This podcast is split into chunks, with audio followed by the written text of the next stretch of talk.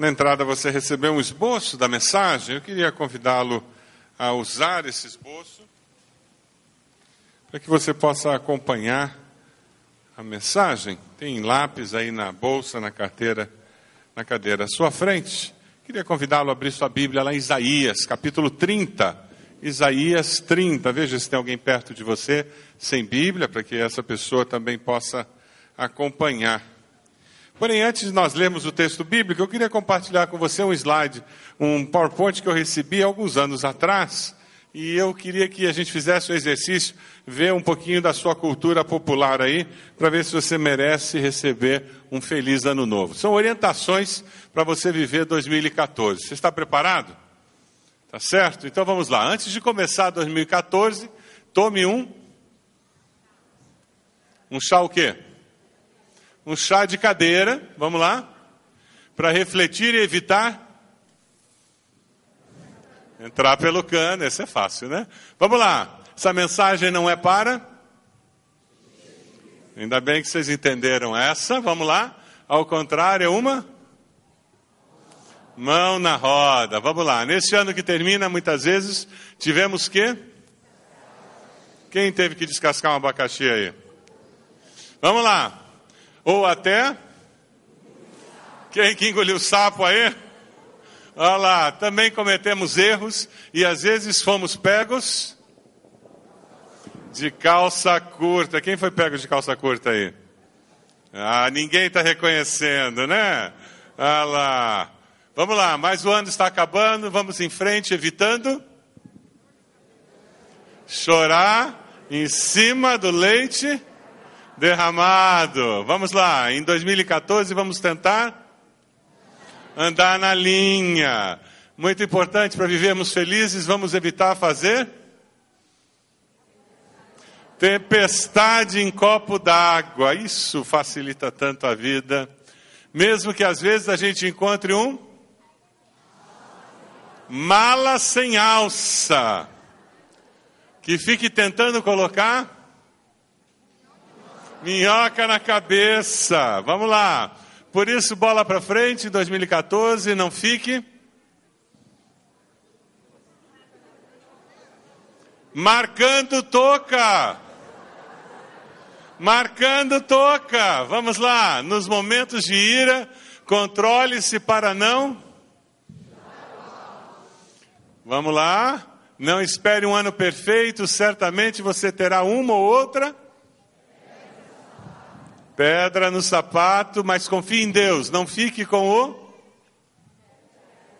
pé atrás, desconfiado o tempo todo. Vamos lá. Pois com fé e perseverança, 2014 será um ano especial. Você está com a faca e o queijo na mão. Vamos lá, mas atenção. Confiança não é arrogância. Tome cuidado para não trocar as bolas, pois você pode acabar pisando na bola. E se fizer isso muitas vezes, vai acabar se sentindo com a corda no pescoço. Aí tudo pode começar a dar errado e você acaba pagando o pato. Se a coisa fica feia, você prematuramente poderá pendurar a chuteira ou até mesmo bater as botas. Tudo vai dar certo. Conte com seus irmãos em Cristo no ano novo, pois muitas vezes eles vão quebrar o galho. Sem eles você é uma carta fora do baralho. Em 2014, com Deus e seus irmãos em Cristo, você vai acertar na mosca. Tenha um abençoado 2014. Amém? Bate aí nas costas da pessoa que está do seu lado. Coisa boa. Vocês estão bom de ditado, hein? Olha lá, Isaías 30, a partir do versículo 18. Isaías 30, feliz ano novo. O profeta Isaías nos fala sobre a realidade de Deus nos ajudando a viver uma vida significativa partir do versículo 18: Contudo, o Senhor espera o momento de ser bondoso com vocês. Ele ainda se levantará para mostrar-lhes compaixão, pois o Senhor é Deus de justiça, como são felizes todos os que nele esperam. Se não está marcado essa parte final do versículo 18, sublinhe, coloque amarelo se você está lendo no seu celular ou no seu tablet. Como são felizes todos os que nele esperam. Ó povo de Sião, que mora em Jerusalém, você não vai chorar mais. Como ele será bondoso quando você clamar por socorro. Assim que ele ouvir, responderá a você. Embora o Senhor dê o pão da adversidade, a água da aflição a você, o seu mestre não se esconderá mais com seus próprios olhos, você o verá, quer você se volte para a direita, quer para a esquerda, uma voz nas suas costas dirá a você: Este é o caminho, siga-o. Que texto! Quem sabe esse é o versículo que vai acompanhá-lo durante o ano 2014, versículo 21. Então você tratará como impuras as suas imagens revestidas de prata, seus ídolos recobertos de ouro, você os jogará fora, como um trapo imundo lhes dirá: fora. Ele também mandará a você chuva para a semente que você semear, e a terra dará alimento rico e farto. Naquele dia o seu gado pastará em grandes prados os bois e os jumentos que lavram o solo comerão forragem e sal espalhados com forcado e pá. No dia do grande massacre, quando caírem as torres, regados de água fluirão sobre todo o monte elevado e sobre toda a colina altaneira. A luz da lua brilhará como o sol, e a luz do sol será sete vezes mais brilhante como a luz de sete dias completos, quando o Senhor cuidar das contusões do seu povo e curar as feridas que lhe causou. Como são felizes todos os que nele esperam. Felicidade é algo que a gente fala muito nessa época do ano, né? E a gente deseja para os outros, seja feliz, feliz ano novo, feliz Natal. Ao iniciarmos mais um ano, nós desejamos isso às pessoas, não é verdade? E nós queremos que nós tenhamos um ano feliz também. Não é essa a expectativa que nós temos? A expectativa de que agora vai dar certo, né? Aquele regime que não deu certo nos 365 dias do ano, agora vai dar certo. A academia tem um novo aluno dia 2, não é mesmo? Vamos começar. E tudo aquilo que não deu certo em 2013, a partir de 2014, no dia 1, se transformam em planos. Não é gostoso poder virar o ano? Todos os fracassos do ano anterior se transformam em metas. Não são mais fracassos, agora são metas. Agora são expectativas de algo que eu vou fazer no ano novo. Mas, para ser bem sincero, o que, que é necessário para tornar um ano novo feliz? O que, que é necessário fazer para tornar um ano novo feliz? Pergunta para a pessoa que está do seu lado, quem sabe ela tem a resposta. Está aí do seu ladinho a resposta. Pergunta para ela, como é que eu posso tornar o ano novo feliz? Pergunta para ela.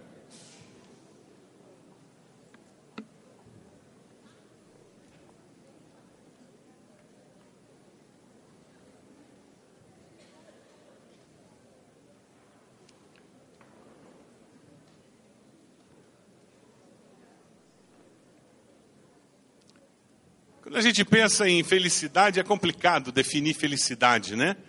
Na realidade, é impossível definir felicidade. Aí, pensando nisso, eu comecei a, a matutar e vamos começar a nossa conversa falando sobre algumas coisas que felicidade não é. Vamos tentar começar falando sobre isso? Bom, uma coisa eu sei: felicidade não é possuir uma porção de coisas. Você concorda comigo? Sim ou não? Dinheiro é igual a felicidade? Não mesmo. Olha, Mega Sena 224,6 milhões. 224,6 milhões. Tem um pastor amigo meu muito gaiato que ele diz: Olha, eu sei que a Bíblia ensina que dinheiro não traz felicidade, mas particularmente eu queria experimentar isso pessoalmente.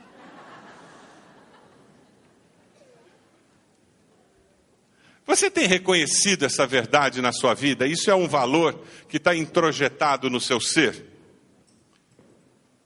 Você consegue lembrar de um exemplo na sua vida que ilustre essa verdade de que dinheiro não traz felicidade? alguma atitude sua, alguma maneira de viver que reflita esse valor? A nossa sociedade é uma sociedade que diz que quanto mais, quanto maior, melhor.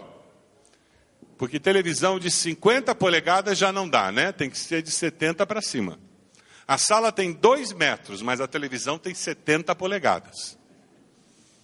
É quase que a parede inteira da sala é uma televisão. Porque quanto maior, melhor.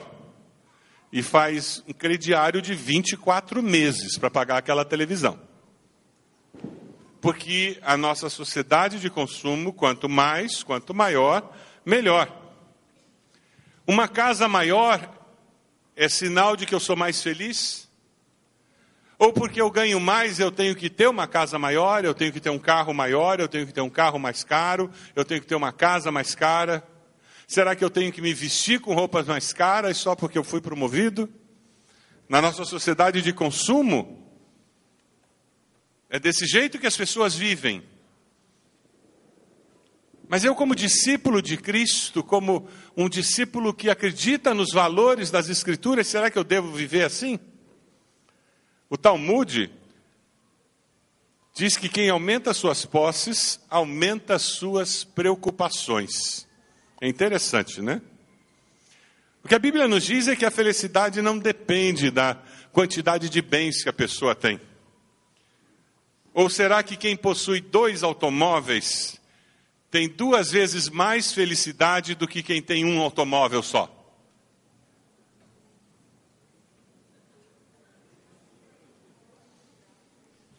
Quem tem duas casas tem duas vezes mais felicidade do que quem tem uma casa? Conversa com a pessoa ao lado aí perguntando: como é que funciona na tua casa essa questão de grana? Quando você recebe um aumento, é, o que vocês fazem com o aumento? Quando melhora o dinheiro, a gente começa a gastar mais.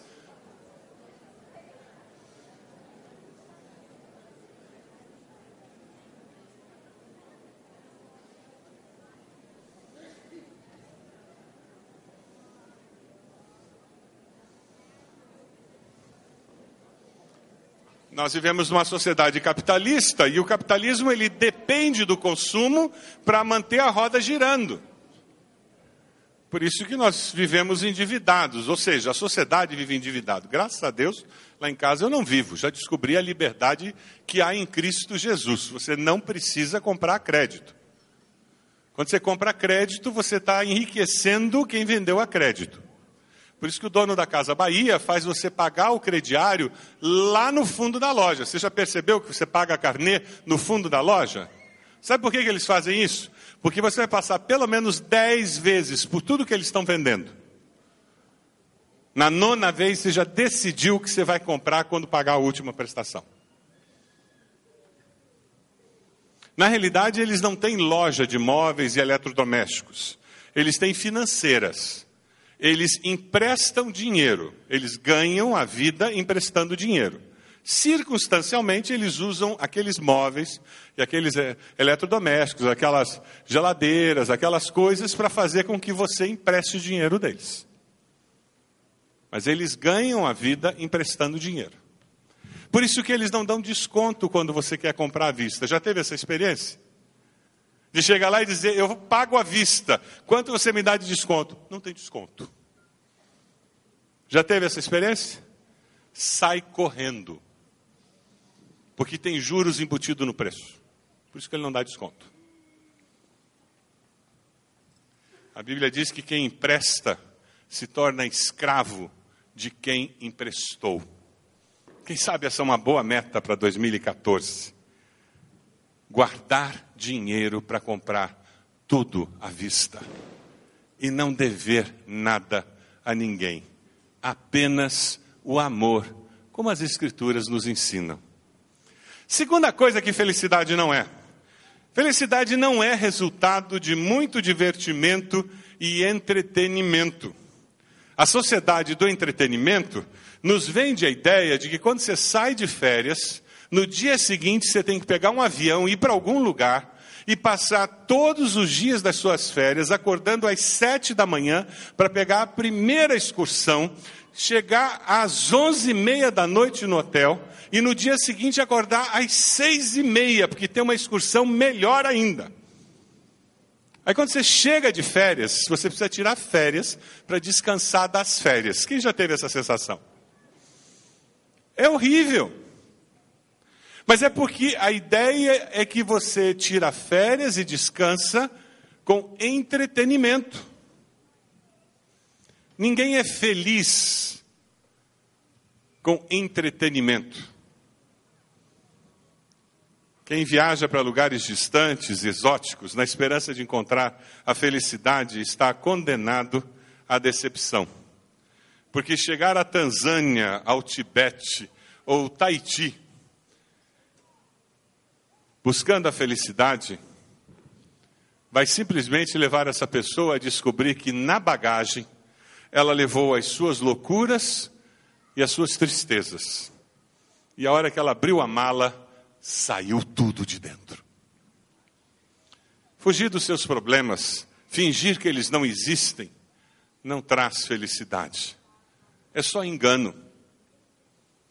Felicidade não é muito entretenimento e nem divertimento. Você tem procurado se enganar? Você tem se ocupado para não pensar, achando que dessa forma você vai ser mais feliz? ao invés de resolver aquilo que tira a sua paz, aquilo que inquieta o seu coração. Mas eu queria também dizer que felicidade também não é o resultado de alcançar prestígio, sucesso ou boa reputação.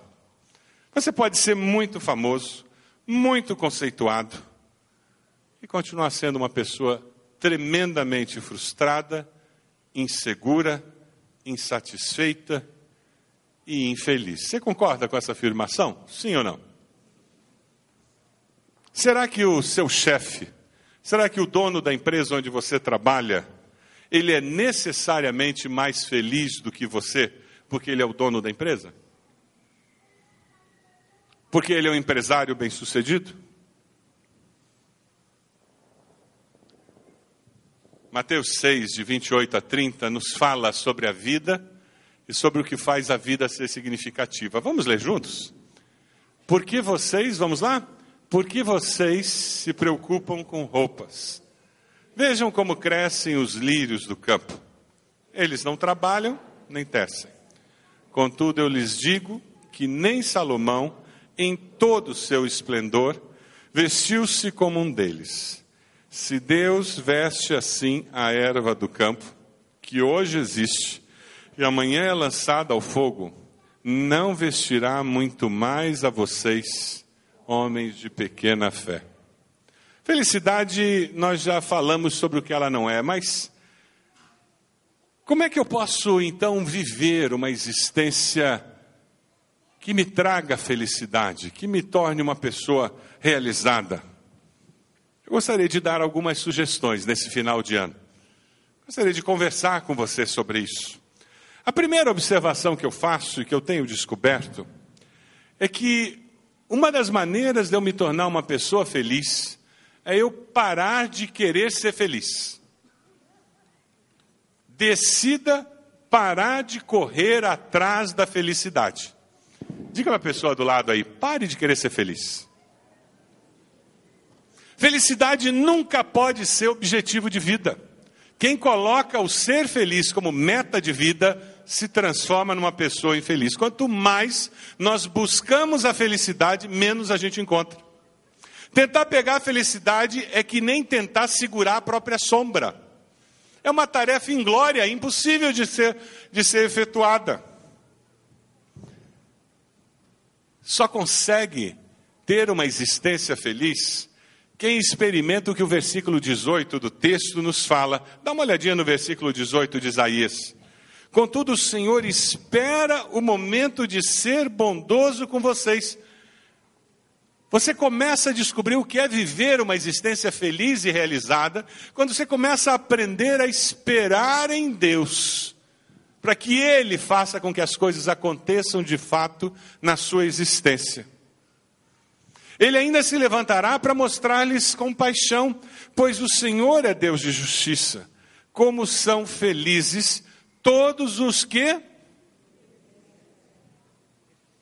Ah, então, como consequência de focar a minha existência no meu Deus, como a minha como consequência de colocar Deus em primeiro lugar na minha existência, como consequência de dizer eu não vivo para ser feliz, mas eu existo para buscar a Deus. E eu espero em Deus uma direção para minha existência. A consequência de esperar em Deus é encontrar essa tão fadada felicidade. Não tem nada de errado alguém ter um anseio de ser feliz. O ser humano quer viver uma existência feliz. O problema é quando ele transforma isso na sua razão de ser. De uma forma egoísta, egocêntrica, ele pensa que ele é o centro do universo. E ao inverter as prioridades da vida, ele inviabiliza alcançar justamente aquilo que ele tanto anseia. E cá entre nós, quem foi que disse aonde que todos nós temos que ser felizes todo o tempo? Quem foi que disse aonde que todos nós temos que ser felizes todo o tempo? Talvez a culpa esteja na nossa infância, por termos ouvido tantos livros de história em que o cavalo branco caminha na direção do sol, com o príncipe e a princesa montados, e aquela bela frase escrita abaixo era lida pela nossa mãe, pela babá, pelo papai, pela titia. E nós sabemos qual é a frase, não sabemos? E casaram e foram felizes para sempre. Aonde? Alguém chegou lá nesse lugar onde tem esse pôr do sol? E nós vivemos com uma expectativa irreal, e coitados dos maridos, eles têm que fazer com que a esposa chegue lá, casada e feliz para sempre. Coitadinho dos maridos. Aí a gente chega lá e encontra as coitadinhas das esposas. Porque o marido também fica parado dizendo: e ela não me levou para aquele pôr do sol, porque eu também quero ser casado e feliz para sempre. E eles ficam se degladiando o resto da vida com expectativas frustradas de algo que é irreal, que não existe, nunca existiu e nunca existirá na face da terra. Olha com canto do olho para essa pessoa do seu lado ela é imperfeita, pecadora. E se é o seu cônjuge, você sabe. Você sabe. Lamento informar. E pode até melhorar um pouquinho. Assim, com muito esforço, com muita graça de Jesus. Mas não se iluda. E pegue o espelhinho que você tem na bolsa, ou empreste o espelhinho da sua esposa, e olhe para o espelho, para você se ver também. Porque do jeito que ele ou ela tem dificuldade para melhorar, você também tem. Só nos contos de fadas É que a gente pode passar pela vida dizendo eu quero ser feliz e ela vai me fazer feliz. Aquela metade que você encontrou quando começou a namorar, sabe, meu jovem, minha jovem, os adolescentes, não se iludam, não existe. É conto da carochinha. Um casamento para dar certo é resultado de esforço, trabalho, oração, graça e misericórdia de Deus. E Deus põe muito amor no coração e pode ser muito bom. E casar e casar bem é muito bom. Amém? É bênção de Deus. Eu quero mais é que você case bem, mas não se iluda. Não tem uma metade podre do outro lado do universo que você tem que achar que vai casar e encaixar. Isso só existe em música sertaneja. A segunda observação com relação à felicidade que eu queria compartilhar com vocês é decida parar de fugir do sofrimento e dos problemas. Em 2014, vamos assumir um compromisso? A gente vai enfrentar a dor e o sofrimento de peito aberto, centrado em Deus e com a ajuda do Senhor Jesus. Amém? A gente não vai fugir do sofrimento, não. Deus vai nos dar força, coragem, ânimo e disposição. A ausência de dor não é condição para ser feliz. O apóstolo Paulo disse que eu aprendi a estar contente em toda e qualquer situação. Venha o que vier, pode vir. Eu sei quem guarda o meu tesouro. Você sabe? Eu sou mais do que vencedor. É desse jeito que a gente enfrenta o sofrimento, minha gente. Não adianta ficar fugindo, não. Pessoa feliz é quem não tem problemas. Não tem esse mito na sociedade? As pessoas fingem que não tem problema.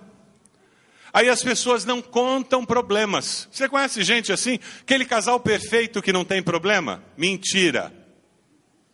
Não existe casal perfeito. Existe casal que não conta problema.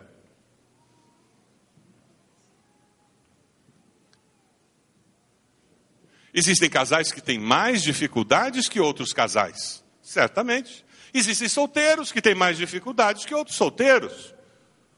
Natural. E não tem nada de errado com isso. Quem tem mais dificuldade precisa buscar mais ajuda, quem tem menos dificuldade busca menos ajuda. Mas todos nós estamos no mesmo barco.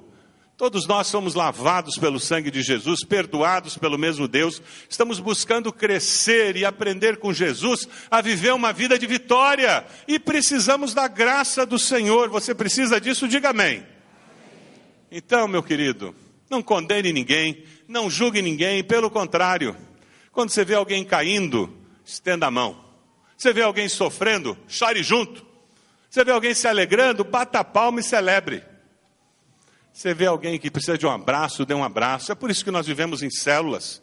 Se você não está em célula, você está perdendo. Você que está perdendo a bênção, não é a igreja, não. É você que está sozinho caminhando pelo mundo. Que tristeza. Perdendo de ser amado, ser cuidado, amparado, ajudado, apoiado. Você está escolhendo sofrer sozinho pela vida. Se você está indo em célula e você é o perfeito, aquele que sempre tem, tem a resposta certa da Bíblia, coitado. Coitado. Você não aprendeu que você pode ser gente de carne e osso no meio dos teus irmãos e ninguém vai achar que você é menos. Teus irmãos vão orar por você, vão te ajudar, vão te amparar. Porque igreja de Cristo é isso.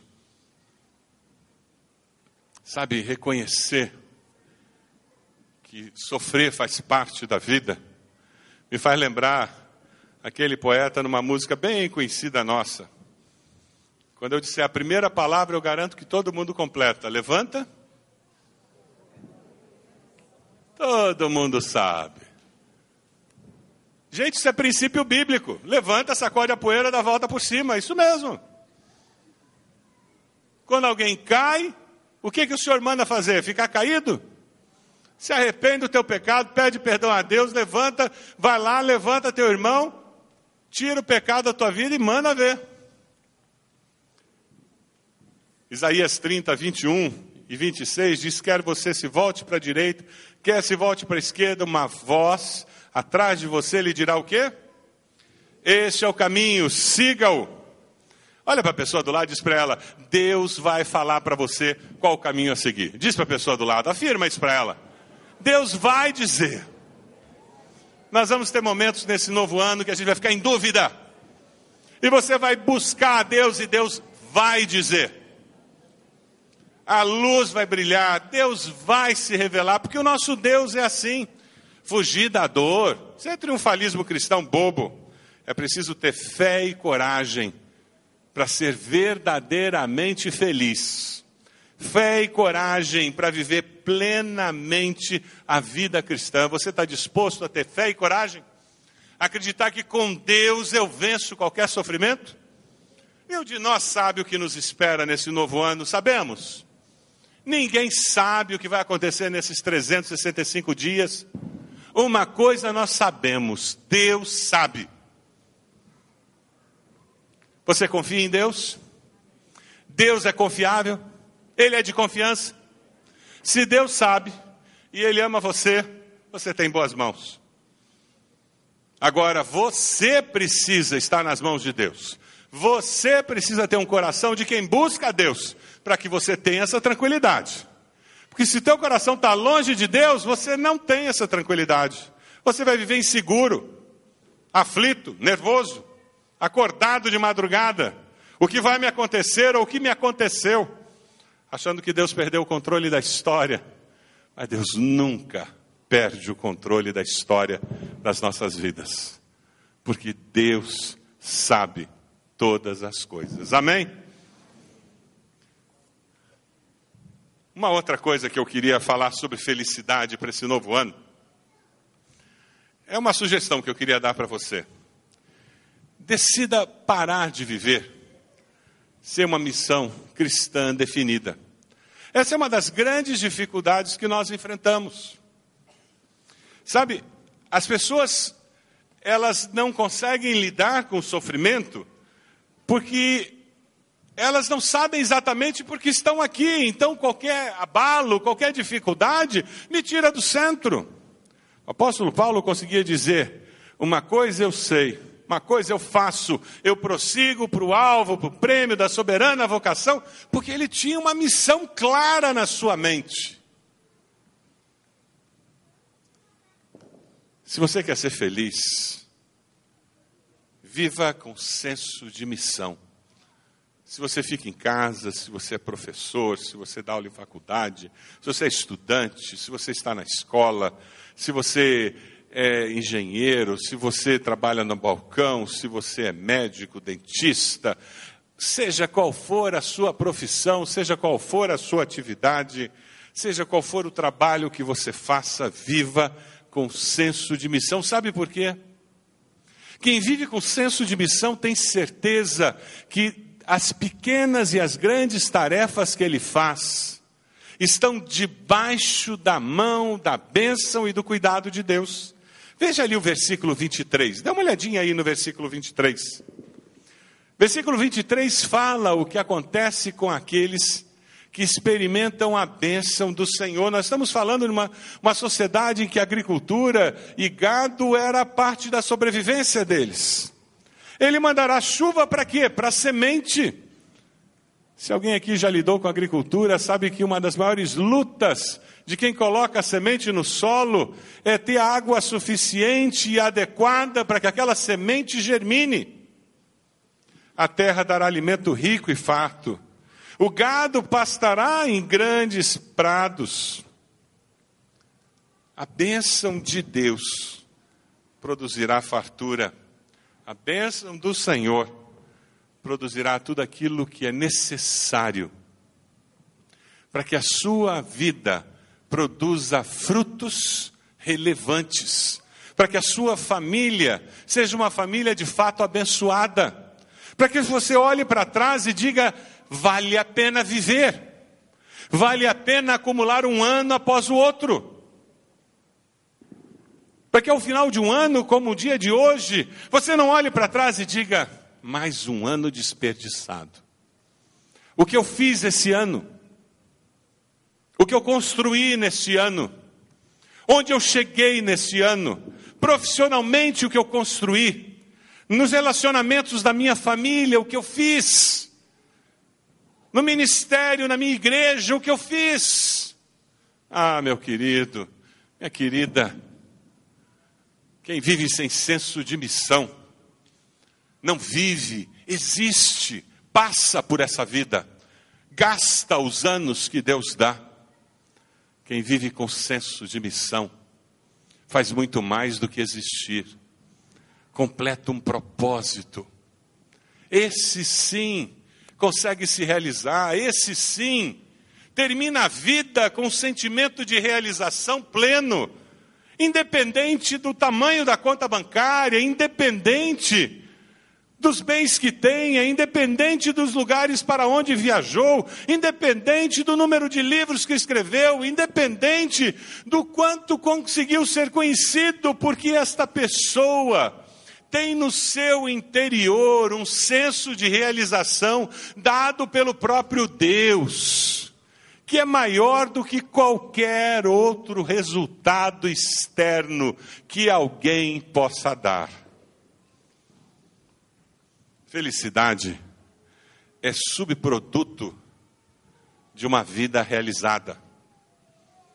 É um estado de espírito que resulta de perceber o seu próprio valor e de viver uma vida com senso de missão. 2014 pode ser o ano em que você viverá cada dia com esse senso de missão. Ou quem sabe, pode ser um ano que você viva como o Bradesco quer que você viva. Dê uma olhadinha nessa propaganda do Bradesco. O que você mais quer para 2014? Quero que todo mundo tenha férias de verão, inverno, outono e primavera. Eu quero que todo mundo tenha irmão gêmeo para comer espinafre no seu lugar. Eu quero que todo mundo tenha uma casa com menos irmãos e cheia de avós. Um cachorro que às vezes vira gato. Tem uma caneta prova de letra feia. E uma roupa de princesa que não precisa lavar nunca. Quero que todo mundo brinque na chuva! Passe o ano inteiro sem precisar tomar injeção. Que todo mundo tenha final de semana, com sábado, sábado, domingo, domingo, quatro dias. Eu quero que todo mundo sempre tenha dois chocolates. Um pra comer, outro pra quem ficar pedindo. Em 2014, queremos que todo mundo tenha o que quiser. Feliz 2014. Não é bonitinho? Crianças falando isso é muito bonito, né? O triste é quando adultos acreditam nisso. Crianças falando isso é bonitinho, é terno, aquece o coração. O problema é quando nós adultos queremos viver desse jeito, com dois sábados e dois domingos, não é bonitinho? O problema é quando nós adultos queremos que todo mundo tenha tudo o que quiser, não é bonitinho? Não é lindo? Aí sim todos serão felizes. Verdade ou mentira? Verdade ou mentira? Isso é mentira. Quando todo mundo tiver tudo o que quiser, vai virar caos essa sociedade. Porque é impossível todo mundo ter tudo o que quiser, porque os interesses de todos nós vão se conflitar com os interesses dos outros.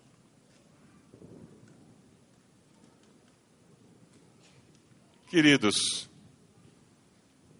experimentem se dedicar inteiramente às suas tarefas, a cada dia, com senso de missão. O Jornal de Londres ofereceu um prêmio à pessoa mais feliz da cidade. Três vencedores do concurso. A pessoa mais feliz da cidade. Primeira, um artesão.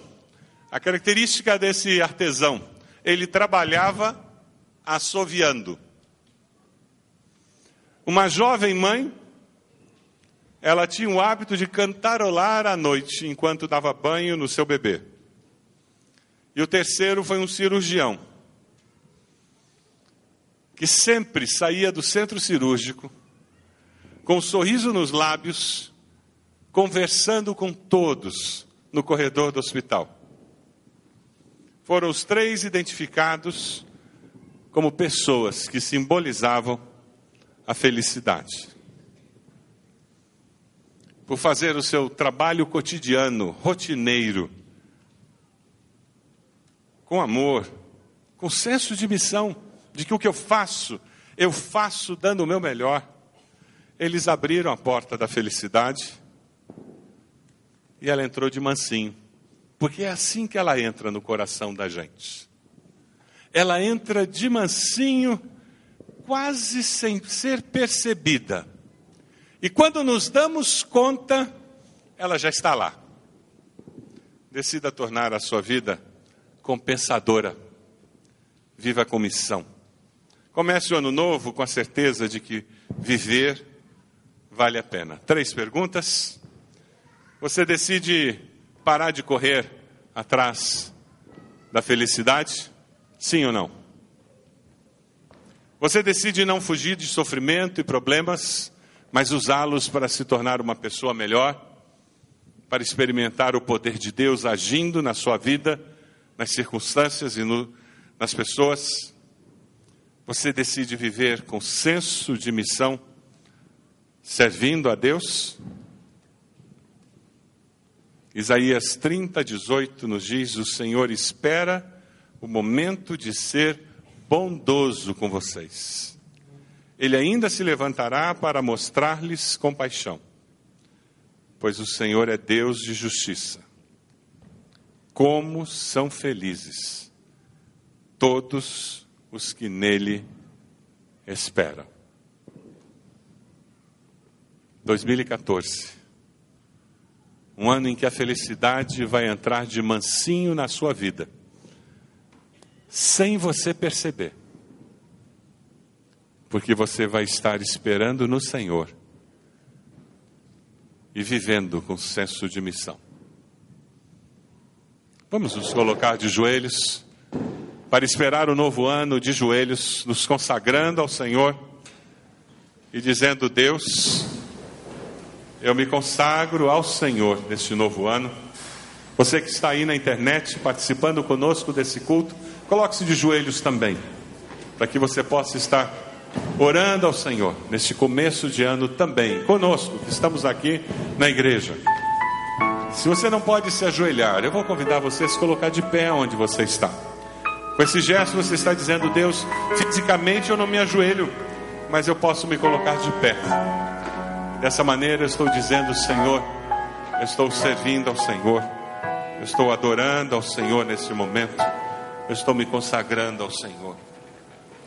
Este é o momento para você orar por você mesmo.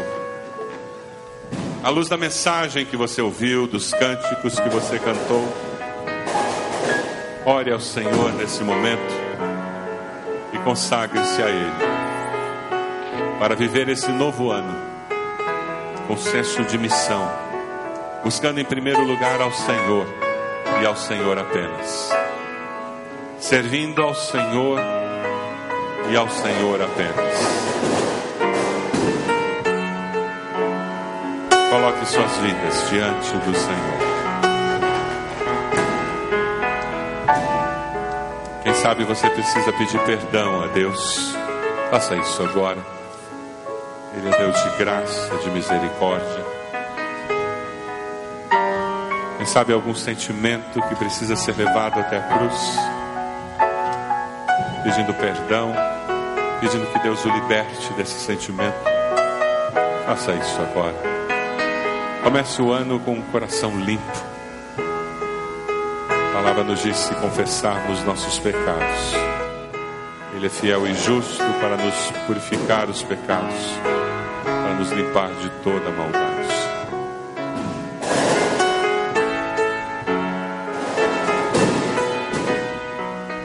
Coloque a sua família diante do Senhor agora.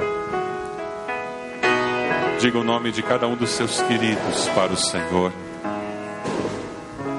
Apresente-os diante do Senhor, pedindo a bênção do Senhor sobre as suas vidas.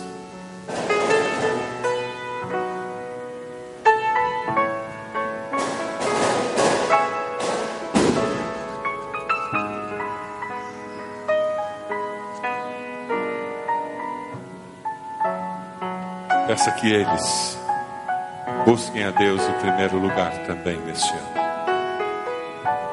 Que eles vivam com senso de missão, servindo a Deus. Experimentem a bondade do Senhor.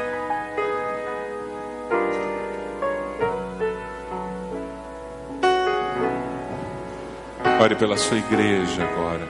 Peça a bênção do Senhor sobre a sua igreja.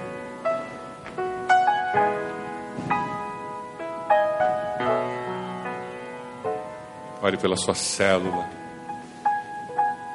Ore pelos seus líderes, pelo seu líder de células, pelos seus pastores. Coloque-os diante do Senhor nesse momento.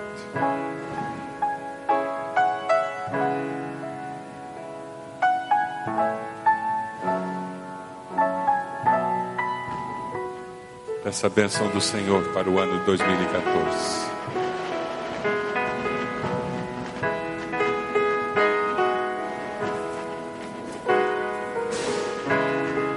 Deus amado, nós estamos de joelhos como igreja do Senhor Jesus. Reconhecemos o quanto precisamos do Senhor para viver cada um dos dias deste ano que se inicia. Reconhecemos o quanto precisamos do Senhor. Reconhecemos o teu amor, a tua bondade, a tua misericórdia, revelados em Cristo Jesus. Ó Deus amado, nós nos colocamos diante do Senhor e pedimos a tua bênção sobre as nossas vidas, sobre as nossas famílias, sobre a nossa igreja. Clamamos que durante esse ano, Senhor, o Senhor esteja se revelando de uma forma nova, que o Senhor esteja se revelando de uma forma poderosa, que nós estejamos glorificando e exaltando o teu nome como igreja. Pedimos a Deus que nos nossos lares a presença do Senhor seja manifesta, trazendo cura, trazendo restauração, renovando a nossa fé, animando aquele que está desanimado, restaurando aqueles relacionamentos que estão quebrados, curando as, aqueles que enfrentam enfermidades. Ó Deus, que seja um ano em que nós vejamos o poder do Senhor se manifestando nas nossas famílias que nós tenhamos alegria de render graças ao Senhor, porque vimos a tua bondade sendo derramada nos nossos lares. Ó Deus, consagramos nossas vidas, nossa vida profissional, nossa vida estudantil, consagramos, Senhor, os ministérios que cada um dos irmãos exercem no corpo de Cristo. Consagramos as células da nossa igreja, os líderes das células das nossas, da nossa igreja. Ó Deus, que no próximo ano nós temos alegria de ver muitos sendo levados a Cristo Jesus, batizados seguindo ao Senhor. Ó Deus, nos dê a nossa cidade, nos ajude a ver a cidade de Curitiba, a região metropolitana, confessando Jesus como Senhor e Salvador. Nós te pedimos isso, porque nós oramos no nome do nosso amado Salvador, Cristo Jesus. Amém, Senhor. Amém.